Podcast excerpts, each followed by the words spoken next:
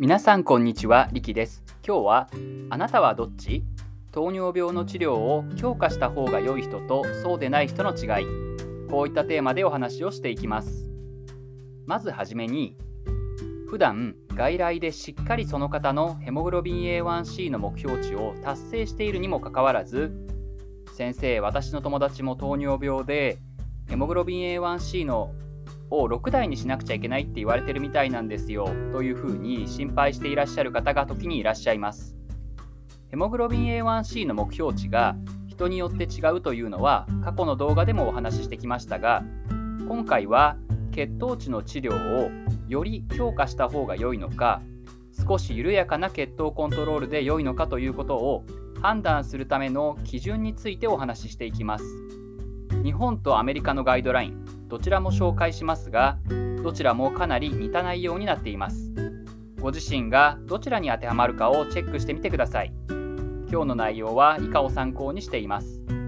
本日の流れですがまず最初にヘモグロビン A1C の目標値の個別化とは。次にヘモグロビン A1C の目標値を設定する上で考慮すべき指標。最後に糖尿病治療をより強化した方が良い人とそうでない人の違い。こういった流れでお話をしていきます。僕のプロフィールはこんな感じになっていますので気になる方は概要欄をご覧ください。それでは始めていきましょう。まず最初にヘモグロビン A1C の目標値の個別化とはどのようなことでしょうか。そもそも糖尿病治療の目標は合併症が起きないようにすることで糖尿病があっても健康な人と変わらない人生を目指すことにあります。糖尿病がこの目標つまり健康な人と変わらない人生を目指す上でどのようなことが問題になるのかというと合併症が進んでしまって実際に寿命が短くなってしまったり合併症が後遺症として残ったり生活の自由度が下がってしまったりすること。こういったことが問題になるんですね。血糖値が高いと合併症を起こしやすくなってしまうので血糖値を下げてヘモグロビン A1C を目標値まで下げることを目標に治療するんですがこの目標を一律に適用してよいのかということが問題になりつつあるんです。例えば40歳の特に他の病気もなく元気な方と90歳でがんや認知症のある方が同じ血糖コントロールを目指さなくていけないのかというと違和感を感じますよね。先ほどの例で言うと40歳の特に他の病気もなく元気な方の場合はなるべく合併症を起こさないように早い段階からなるべく厳格に血糖値をコントロールして合併症を抑える必要がありますが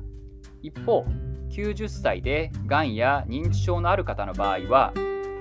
血糖値を厳密にコントロールしても合併症による問題が起こるよりも前に先に他の事情で寿命を迎えられる可能性もありますし厳格に血糖コントロールをしようとするあまりに低血糖を起こしてしまい低血糖に対する対処がうまくできなくてむしろ不利益が起こってしまう可能性もあります。例えば血糖値は良くなったけど低血糖で転んでしまって足の付け根を骨折してしまい寝たきりになってしまったというのでは本末転倒ですよね。そのため現在では糖尿病のガイドラインにおいて血糖値の治療をする際の目標値を患者さんごとに設定つまり個別化しようという動きが出てきているわけです次にヘモグロビン A1C の目標値を設定する上で考慮すべき指標について見ていきましょう。ではヘモグロビン A1C の目標値を人によって個別に設定するためにどのようなことを考慮して基準を設定すればよいでしょうか。日本とアメリカのガイドラインそれぞれ見てみましょう。まずは日本の基準です。日本のガイドラインでは大まかな目標としてヘモグロビン7%未満を合併症予防のための目標として基本に設定しています。またヘモグロビン A1C8% 未満を治療強化が困難な際の目標。ヘモグロビン A1C6% 未満を血糖正常化を目指す際の目標として設定しています。治療目標を設定する際の基準としては年齢や利病期間これは糖尿病に何年間なっているかということですね。それから臓器障害低血糖の危険性サポート体制これらを参考に設定するということになっています。また65歳以上の高齢者については別の目標値を用意していて認知機能や生活がどれくらい自立しているかということに加えて重症低血糖を起こす可能性のある薬剤を使用しているかどうかによってヘモグロビン A1C の目標値を変えたり逆にこれ以上下げない方が良いという加減値も設定しているんです。治療目標を設定する際の基準としては年齢利病期間低血糖の危険性サポート体制に加えて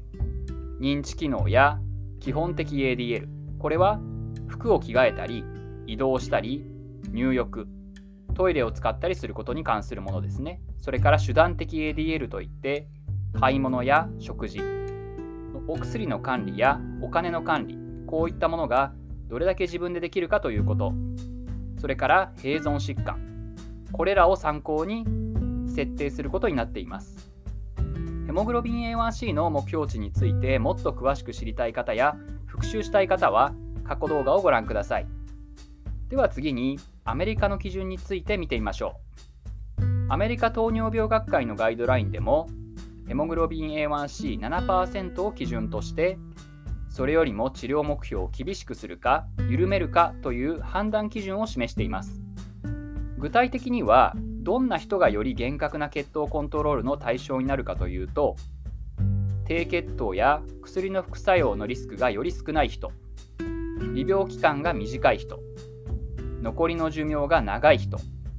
併存疾患がない人。血管系の合併症がない人。治療に対してより前向きで自己管理ができる人。サポート体制がよりある人。こういった人はより厳格な血糖コントロールが検討されるということになっています。それでは最後に糖尿病治療をより強化した方が良い人とそうでない人の違いについて見ていきます。ここまで日本とアメリカのガイドラインを見てきましたが血糖コントロールをより厳格にすべき方とそうでない方を判断する基準についてはかなり共通点が多かったですね。最後に日本とアメリカのガイドラインを参考に糖尿病治療をより強化した方が良い人とそうではない人について分かりやすい言葉でまとめてみましょう。糖尿病治療をより強化した方が良い人というのは年齢が若い糖尿病になってからの期間が短い他の病気がない治療に対してモチベーションが高い社会的なサポートが受けられるこういった人は治療をより強化することが検討されます。逆に低血糖などのリスクによって糖尿病治療強化による別のリスクが上がってしまう場合に糖尿病治療の緩和が検討されるような人は先ほどの逆になりますがご高齢の方糖尿病になって久しい方他の病気や認知症などがある方治療に対するモチベーションが低い方社会的なサポートが少ない方こういった方が治療の緩和が検討されるような人になります。今日のまとめなんですけど糖尿病ヘモグロビン A1C の目標値の個別化とはどのようなことかというと血糖値の治療をする際の目標値を患者さんごとに設定することでした。次にヘモグロビン A1C の目標値を設定する上で考慮すべき指標としては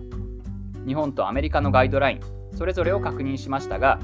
大体同じようなことを判断基準に使っていることが分かりましたね。最後に糖尿病治療をより強化した方が良い人とそうではない人の違いについて見てきましたが糖尿病治療をより強化した方が良い人というのは年齢が若い。糖尿病になってからの期間が短い。他の病気がない。治療に対してモチベーションが高い。社会的サポートが受けられる。こういった方でしたね。逆に低血糖などのリスクによって糖尿病治療強化による別のリスクが上がってしまうような場合に糖尿病治療の緩和が検討されるような人は先ほどの逆ですが高齢の方糖尿病になってから期間が長い方他の病気や認知症などがある方治療に対するモチベーションが低い方社会的サポートが少ない方こういった方でした。今日の一歩が未来の健康につながります。今日は糖尿病治療をより強化した方が良い人そうではない人というテーマでお話してきました。今日の話を聞いてみて皆さんの感想はどうでしたか？ヘモグロビン A1C が少し高くて心配だった方も今日の内容を見て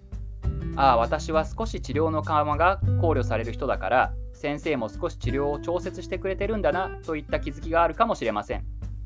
逆に健康診断で血糖値が高いのをまあまだ若いし血糖値が引っかかったのは去年からだししばらく様子を見ようかなと思っている方は要注意です。一度病院に行って相談されることをお勧めします。動画が参考になったなと思ったらいいねボタンを押したり SNS でシェアしていただけると嬉しいです。これからも一緒に勉強していきましょう。バイバイ。